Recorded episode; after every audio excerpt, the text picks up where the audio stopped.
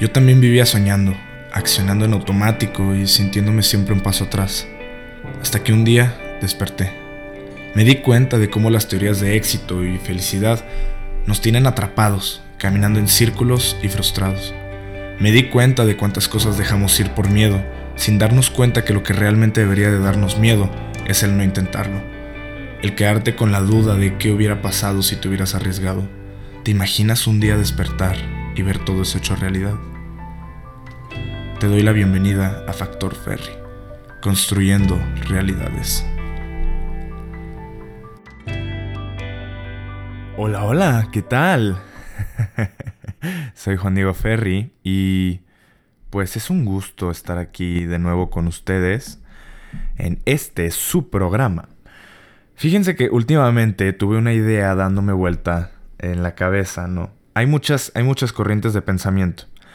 Hay algunas corrientes de pensamiento que te dicen que lo importante de la vida es vivir en el presente y disfrutar el presente. Y es lo único que importa, porque es lo único que tienes, ¿no?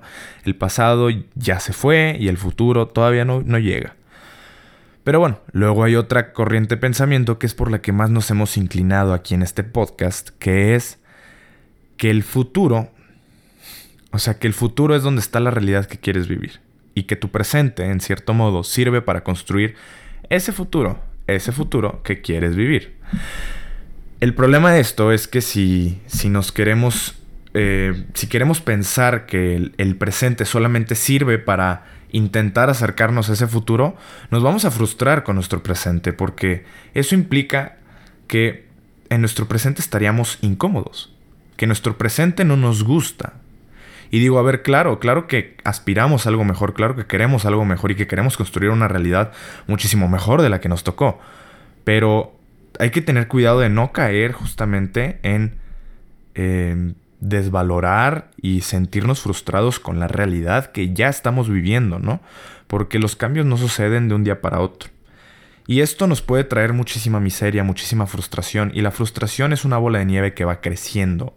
Y con el tiempo ya no vas a poder ni siquiera actuar en tu presente para construir ese, supuesto futuro.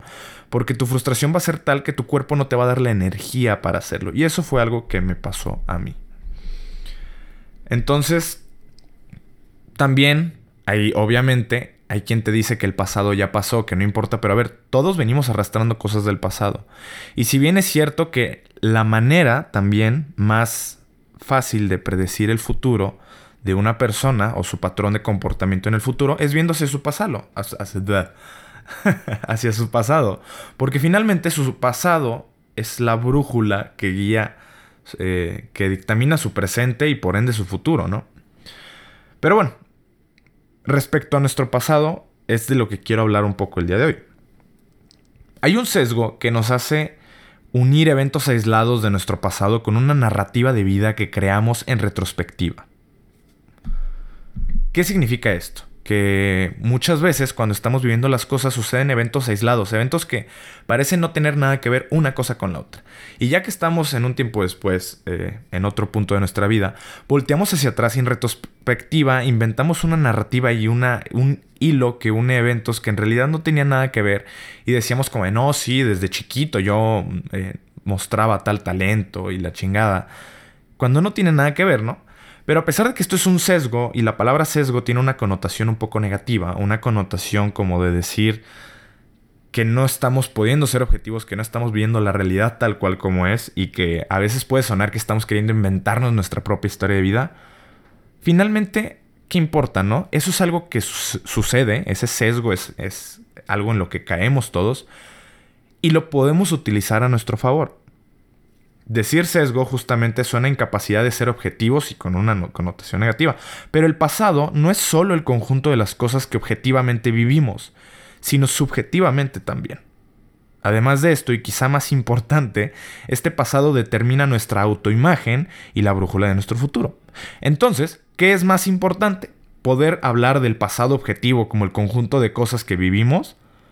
O la narrativa que nos estamos contando a nosotros y a los demás y cómo eso dictamina nuestro presente y nuestro futuro.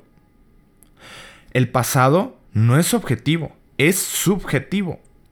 En cierto modo, solo nosotros sabemos lo que hay verdaderamente en nuestro pasado. y todo depende de cómo lo vivimos, ¿no? Gabriel García Márquez decía que la memoria del corazón elimina los malos recuerdos y magnifica los buenos. Y gracias a este artificio logramos sobrellevar el pasado. Puta, qué gran manera de verlo. ¿Qué pasaría si en vez de pensar en esto como un sesgo, lo vemos como un poder de cambiar la narrativa que nos contamos, que nos permita cambiar nuestra autoimagen y modificar nuestro futuro? El futuro no existe y lo único que tenemos para trabajar en eso es nuestro presente, pero actuamos en nuestro presente en base a la autoimagen que tenemos. Y si tu pasado te sigue arrastrando, no hay duda del por qué no te animas a seguir la belleza de tus sueños. La gente vive con miedo. ¿Qué pasaría si aprovecháramos este poder de nuestra mente? ¿Qué pasaría si en primer lugar dejamos de verlo como un sesgo y lo vemos como un poder? Un poder que tenemos en nuestras manos y que podemos usar. ¿Qué pasaría si cambiáramos la manera en la que vemos nuestras vidas y por ende a nosotros mismos? ¿Qué pasaría si nos sintiéramos contentos con eso, con quienes somos, con lo que hemos vivido? ¿Qué pasaría si nos sintiéramos capaces de hacer las cosas probablemente más gente se dedicaría a seguir sus sueños, a arriesgarse, a vivir. Seguro, el mundo sería un poco mejor. Hazlo conscientemente. Cuéntate una narrativa de vida que te permita dejar de vivir en el pasado. ¿Quieres un secreto que Omar Villalobos comparte en su libro Ser chingón sin ir a Harvard para aplicar esto? Siéntate y escribe. De preferencia usa fotos, objetos de tu pasado para poder hacerlo un poquito más tangible. Pero bueno, no es necesario. Busca en tu vida momentos de felicidad, de logros, de triunfos y únelos con un hilo conductor, una historia sobre ti mismo y reinvéntate para que en tu presente seas más fuerte. El sesgo o poder de la focalización también te harán que al tener una narrativa construida a partir de, de los eventos que escogiste, los demás los veas menos, los empieces a ignorar. Es como cuando tienes un nuevo coche y de repente sientes que hay más coches iguales en la ciudad. La focalización nos hace magnificar las cosas en las que nos fijamos y son relevantes para nosotros, e ignorar aquello en lo que no nos estamos enfocando. ¿Por qué no juntas estos dos poderes y te das la oportunidad de descubrir una nueva historia de ti mismo? Una historia que sí viviste, pero solamente te la estás contando de una manera diferente. ¿Qué podría cambiar? Hazlo incluso como objetivo. ¿A quién carajos le importa si así no es como sucedieron las cosas? ¿A quién carajos le importa? ¿A quién carajos le importa tu pasado? Lo importante es qué tanto te importa a ti. Cuéntate una, narrativa de vida que te haga fuerte en, el presente. Porque recuerda que tu pasado determina tu autoimagen del presente. Y tu autoimagen del presente determina los logros que podrás hacer en el futuro. Cuando tú, en tu historia del pasado, tienes miedos porque ves las cosas negativas, cuando estés en una situación de decidir si tomar acción o no, la, la primera cosa en la que vas a pensar va a ser la negativa. Cuando veas a una chica muy guapa y la quieras invitar a salir, en tu mente lo único, lo primero en lo que vas a pensar es que ella te va a rechazar. Y por esa incomodidad simplemente no lo vas a hacer, ¿no? Cuando realmente las probabilidades podían estar a tu favor. Si tú cambias la narrativa que te cuentas de tu pasado, vas a cambiar tu autoimagen en el presente.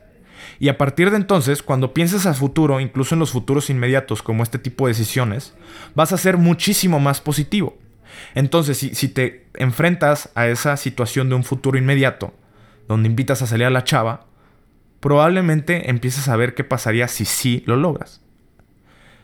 Y a veces creemos que tenemos que enfocarnos en nuestro futuro, pero enfocarnos en nuestro pasado nos va a dar las herramientas en nuestro inconsciente para poder ser congruentes con esa idea que tenemos de querer trabajar en nuestro futuro.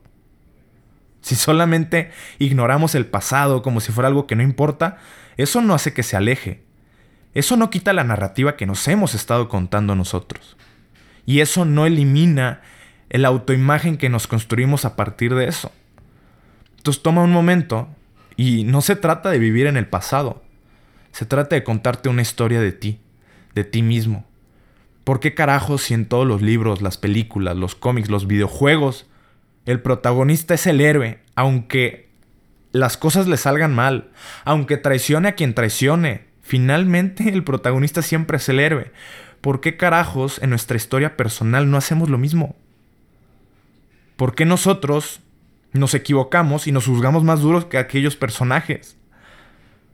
¿Por qué no nos podemos dar cuenta, entendernos, empatizar con nosotros y darnos cuenta que nosotros también somos el héroe de nuestra propia historia? Porque hasta que no te des el rol de protagonista y el rol del héroe, entonces vas a ser congruente en tu presente y en tu futuro. Entonces sí, el pasado también importa también importa y más de lo que posiblemente puedas pensar. Este es mi mensaje que te traigo el día de hoy. Lo quise hacer conciso, pero espero que resuene en ti. Ya sabes que me puedes compartir tus comentarios, estoy en todas las redes como Juan Diego Ferri. Y te mando un abrazo. Gracias por estar aquí y hay que construir la realidad que queremos vivir. Hasta pronto.